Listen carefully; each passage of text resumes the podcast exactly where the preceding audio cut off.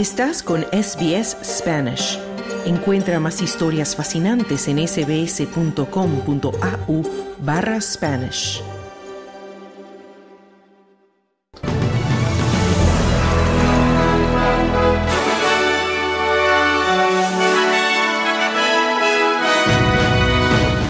Kim Williams será el próximo presidente de la ABC. El primer ministro australiano Anthony Albanese defiende los cambios introducidos en su tercera fase de recortes fiscales. Oposición venezolana denuncia acoso, vandalismo y persecución de parte del gobierno de Maduro. Estos son los titulares del miércoles 24 de enero de 2024.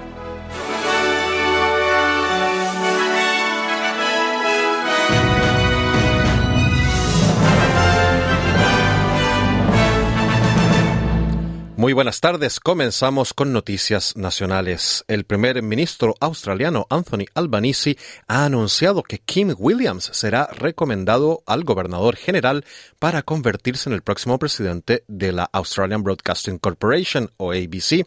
Albanese afirmó que Williams es el líder ideal y comparte una experiencia vital y una amplia capacidad que son fundamentales para el cargo. Williams ha dirigido varias empresas de medios de comunicación, entre ellas News Corp, ha trabajado en el ámbito del teatro y la música y es también antiguo comisario de la AFL. Williams dice que es un honor asumir el reto de cumplir la carta de la ABC de informar, entretener y garantizar una diversidad cultural y una fuerte identidad nacional en el imaginario público australiano. Habla de la necesidad de ser innovadores y exhaustivos en el enfoque que se adopta en todas las metodologías de difusión de los medios digitales, la radiodifusión en televisión y radio, y claramente mucha información escrita. Sin duda, creo que dar vida a esas responsabilidades es uno de los grandes retos perdurables de Australia y es un privilegio hacerlo, decía Williams. El gabinete federal tomó la decisión de recomendar a Williams como presidente en su reunión del martes.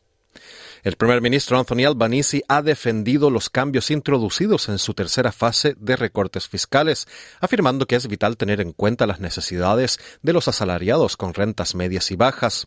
Se espera que el primer ministro modifique su plan para mantener el recorte fiscal del 37% y aumente la compensación fiscal para las rentas bajas de hasta 50 mil dólares. Varios medios de comunicación afirman que a los asalariados de rentas medias se les ofrecerá un trato más generoso, mientras que a los que perciben salarios más elevados, estos recibirán devoluciones más modestas que las previstas inicialmente.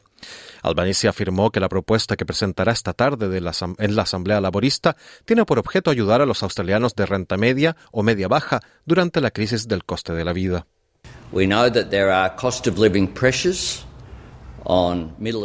Sabemos que hay presiones del coste de la vida en la Australia de clase media y estamos decididos a seguir el Consejo del Tesoro para proporcionarles ayuda. Mi determinación y mi trabajo es conseguir el mejor resultado para los australianos, es responder a las circunstancias a las que nos enfrentamos, decía el primer ministro australiano Albanese. El primer ministro también expondrá su política económica en el Club Nacional de la Prensa el jueves 25 de enero. Por su parte, el Consejo Australiano de Sindicatos acogió favorablemente los cambios introducidos por el primer ministro en la tercera fase de recortes fiscales, afirmando que es vital ayudar a los australianos que más luchan en medio de una crisis del coste de la vida. La secretaria de la ACTU, Sally McManus, afirma que los cambios introducidos por el gobierno son necesarios, ya que era injusto que los trabajadores peor pagados, como los educadores infantiles, los camareros y los trabajadores del comercio minorista, no recibieran ninguna desgrabación en virtud del plan original.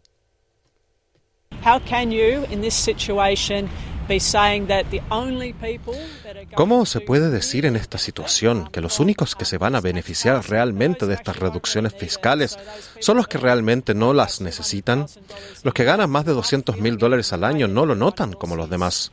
Una acción para asegurar que los australianos de a pie se beneficien y tengan ese alivio del coste de la vida es siempre bienvenida, decía McManus.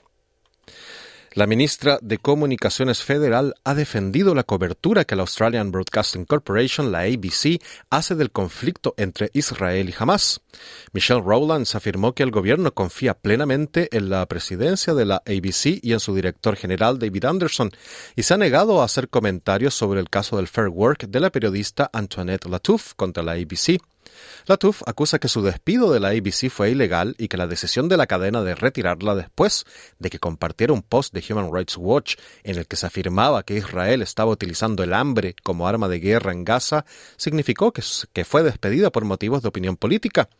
La ABC en su escrito a la comisión sostiene que el caso de Latuf es fundamental y totalmente erróneo y que fue despedida porque supuestamente no cumplió o se negó a cumplir las instrucciones de que no publicara en las redes sociales asuntos controvertidos. Rowlands afirma que la radio televisión pública trata constantemente de mejorar su apoyo a los periodistas.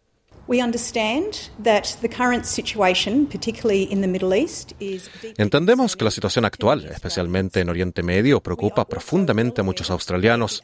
También somos conscientes de que la ABC ha sido muy directa a la hora de garantizar el apoyo a sus periodistas, que se mejora continuamente en lo que respecta al apoyo a su plantilla, y que todas las organizaciones de medios de comunicación deben tratar de fomentar la diversidad en todas sus formas, decía la ministra Rowlands. En noticias internacionales, el Parlamento de Turquía ha ratificado la solicitud de adhesión de Suecia a la OTAN tras casi dos años de retraso. La Asamblea General de Turquía votó 287 a 255 perdón, para aprobar la solicitud que Suecia presentó por primera vez el 2022 para reforzar su seguridad en, en respuesta a la invasión a gran escala de Ucrania por parte de Rusia. Todos los miembros de la OTAN tienen que aprobar las solicitudes de los países que quieren unirse a la alianza. Cuando Suecia y Finlandia solicitaron su adhesión en 2022, Turquía planteó objeciones por lo que consideraba una protección de ambos países a grupos que considera terroristas. En abril del año pasado se aprobó la decisión de Finlandia, pero junto con Hungría habían hecho esperar a Suecia. En noticias de Latinoamérica, la candidata opositora María Corina Machado denunció este martes que sedes de su partido fueron vandalizadas por seguidores del chavismo y que dos de sus militantes fueron detenidos, lo que consideró una violación a un acuerdo político de cara a las presidenciales del 2024. Machado, que aspira a ser candidata en las presidenciales pese a estar inhabilitada políticamente, mostró en redes sociales la sede de su partido, 20 Venezuela, con grafitis con la consigna Furia Bolivariana, que el presidente Nicolás Maduro lanzó para combatir cualquier intentona terrorista.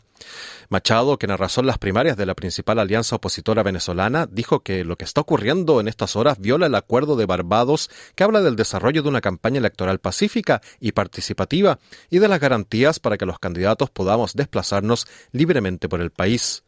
Machado se refiere a lo suscrito por el gobierno y la oposición en una mesa de negociaciones mediada por Noruega que incluye la celebración de elecciones en el segundo semestre del año con observación internacional.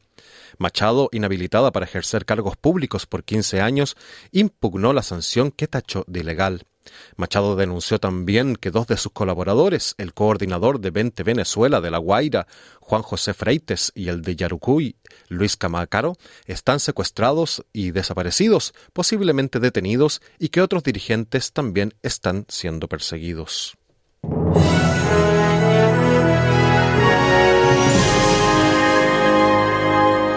En el informe del tiempo del día de hoy, Perth estará soleado toda la jornada con 29 grados de máxima. Adelaide tendrá posibles lluvias y una máxima de 29 grados. Melbourne posibles lluvias y quizás alguna tormenta con 29 de máxima.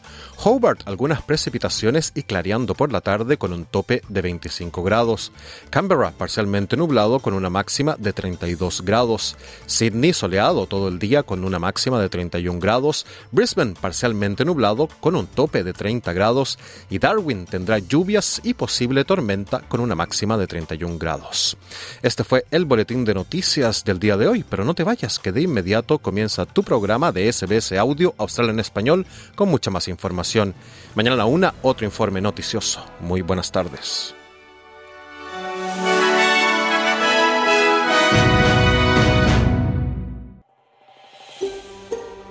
¿Quieres escuchar más historias como esta? Descárgatelas en Apple Podcasts, Google Podcasts, Spotify o en tu plataforma de podcast favorita.